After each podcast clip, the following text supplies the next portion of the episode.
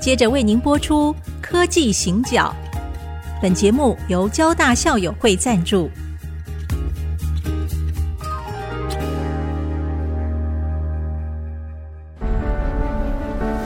从区域情势、产业变迁到文化体验，娓娓道来全球供应链的故事。欢迎收听《科技行脚》。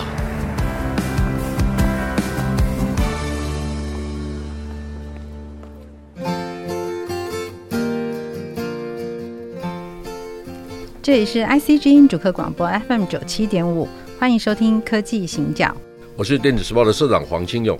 我是温怡玲。其实时间好快啊、已经瞬间来到了三月。今年的三月二十六号，其实是贝多芬逝世一百九十五周年的纪念日。他的这个逝世的隔一天，好，清华 AI 乐团他们会在台湾呢首度演出贝多芬的交响曲第十号交响曲。那我想，其实大家都有一点印象，可能有有人懵掉，说有有十号吗？为什么要只学到九号？ 没错，贝多芬本人他只写到九号，那十号其实是一些断简残篇哦。那有留下来，所以其实这是一个德国电信公司他们的贝多芬计划。那原本是定在二零二零年的九月要首演，那个时候正好是贝多芬两百五十岁的生日哦。好，那这个计划是什么呢？这个计划是用 AI，然后把过去所有贝多芬的作品，好，把它输进去成为一个资料集之后，然后再把这些断简残篇把它输入。接下来呢，要跟音乐的学者，然后还有演奏家来共同合作。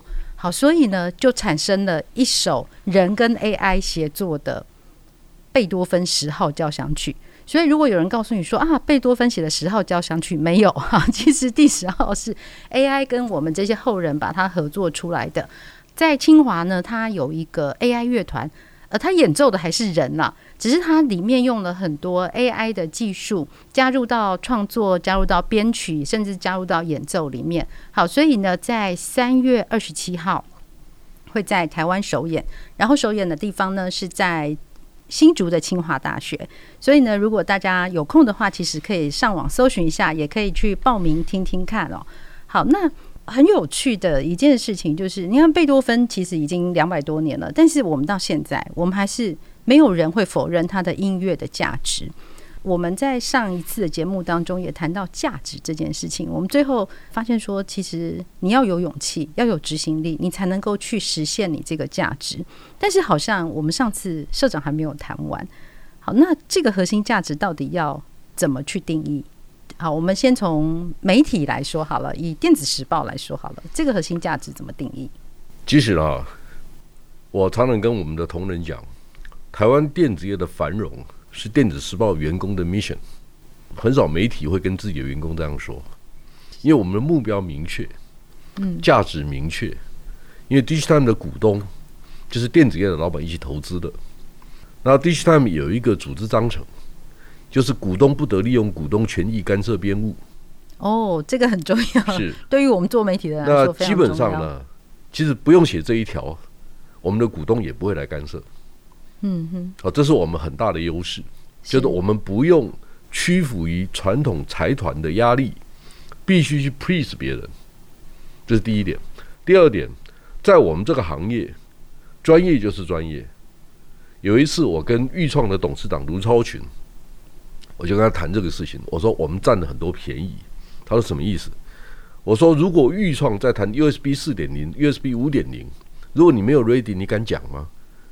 你讲的客人会找你，不是我的问题，是你的问题。对，所以呢，我的意思是说，如果今天 Cadence、Synopsys 结合了 Amazon、Microsoft 提供云端上面的 IP 服务给联发科跟台积电这一件事情，它是不 work。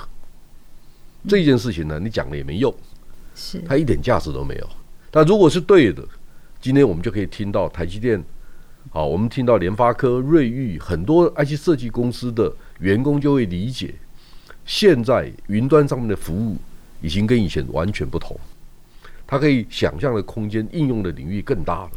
好，最后回来，你刚才也很强调一点，核心价值是什么？是，因为我很清楚知道，就是我必须告诉我的员工，如果你们要做这一行，你要写文章，你不用去讨好别人，嗯，是要讨好你自己。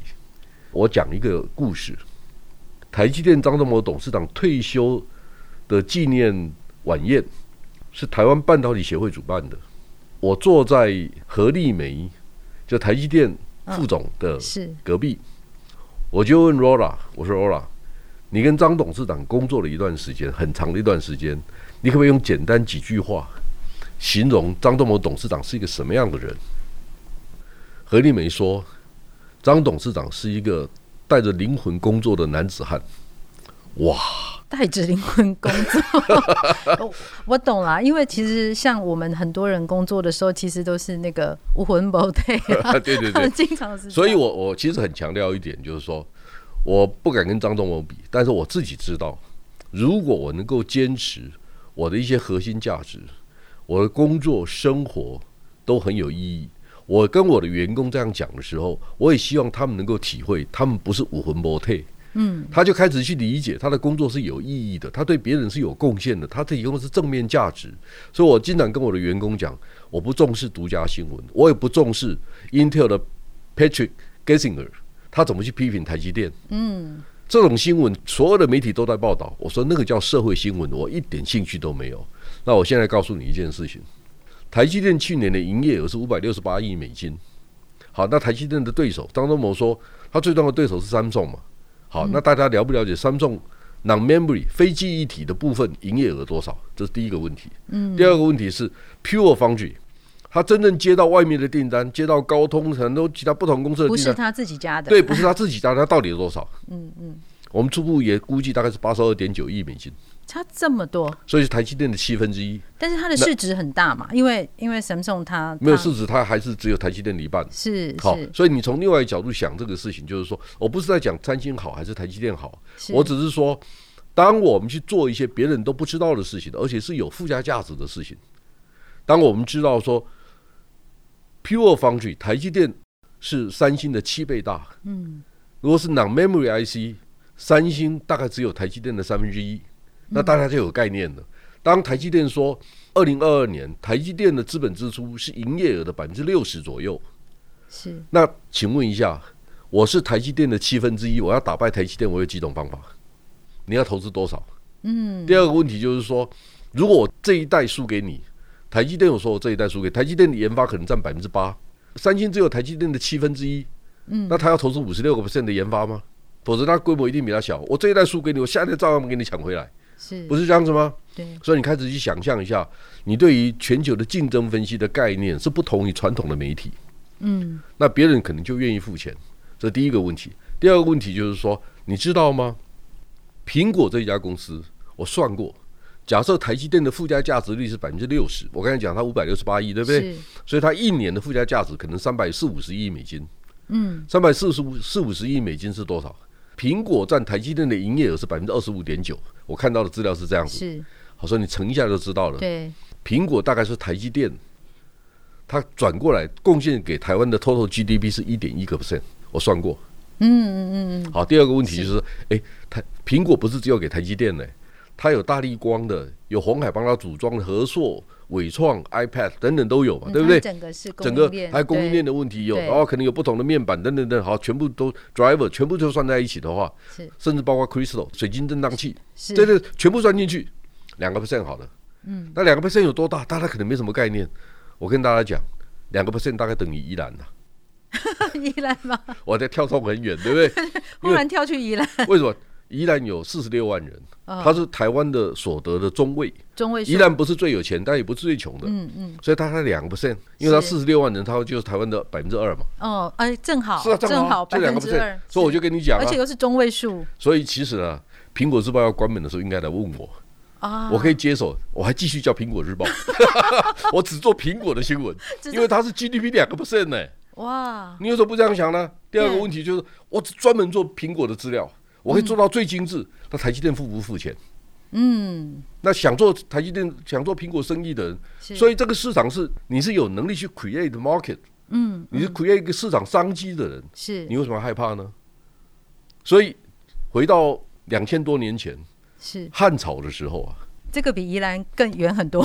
刘邦跟韩信在对话啊，是，刘邦问说：“我是大王，嗯，我能够带领多少兵？你给我说说看。”韩信说：“大王能力很好，你可以带十万人。”是，那刘邦就问韩信说：“那你呢？”他说：“我是将军，我是大将，多多益善，人越多越好。哦， 我比你厉害。所以所 以校长的意思就是说，其实多多益善，就是嗯我的意思是说，只要我找得出市场，我可以有最好的员工，我就可以把公司从现在两百个人变成五百个人，变成一千个人。是你应该有这个自信。我现在慢慢看懂，嗯，我现在的问题不是没有市场。我们再想象一下，去年台湾有八百零一家上市柜的电子公司，他们加总的营业额是多少？你知道吗？嗯九千四百亿美金。我只要拿到这些公司营业额的十万分之一，Digitime 就变成独角兽了。是，所以我们现在在社长的谈话当中，我们感受到那个多多益善的那个魄力， 还有那个一如往常的勇气。好，那我们先休息一下，待会儿再继续回来。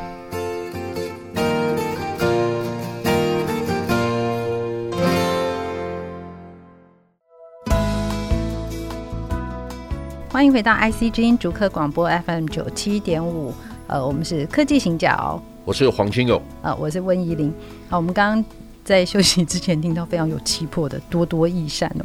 那其实我想，我们在今天整个节目里面听到，可能最有感觉的是，我们以前经常都是跟随，好，就是可能美国做什么，或者是其他国家做什么，我们来做什么。但是社长刚刚的分享给我一个很深的感想，就是其实我们不用什么都去跟别人一样。市场是可以被创造出来的，然后我们我们是有能力可以定义这样的市场。那我想社长刚好在他的整个创业过程里面，他也亲身为我们示范的说，这样子做的确是有可能的。但是刚刚听到多多益善呢、我心里有点害怕，是想说，所以我们就应该要投资越多越好吗？或者是说，哎，我们人越多越好？这个多多益善，这个我觉得他还是要有一个拿捏或者一个衡量的标准。其实呢，我工作三十六年以后，才跟大家讲多多益善。嗯，什么意思呢？我经历过多少挫折，呃，这个不用多多益 善， 啊，挫你一定要折经历过挫折，你才是知道多多益善的意思是什么。嗯嗯，好、就是所有的事情，最棒的事情绝对不会天上掉下来。你要经历过挫折以后，你就知道怎么去经营这个事情。嗯，好、我大概在最近三四年比较理解我所处的产业的环境。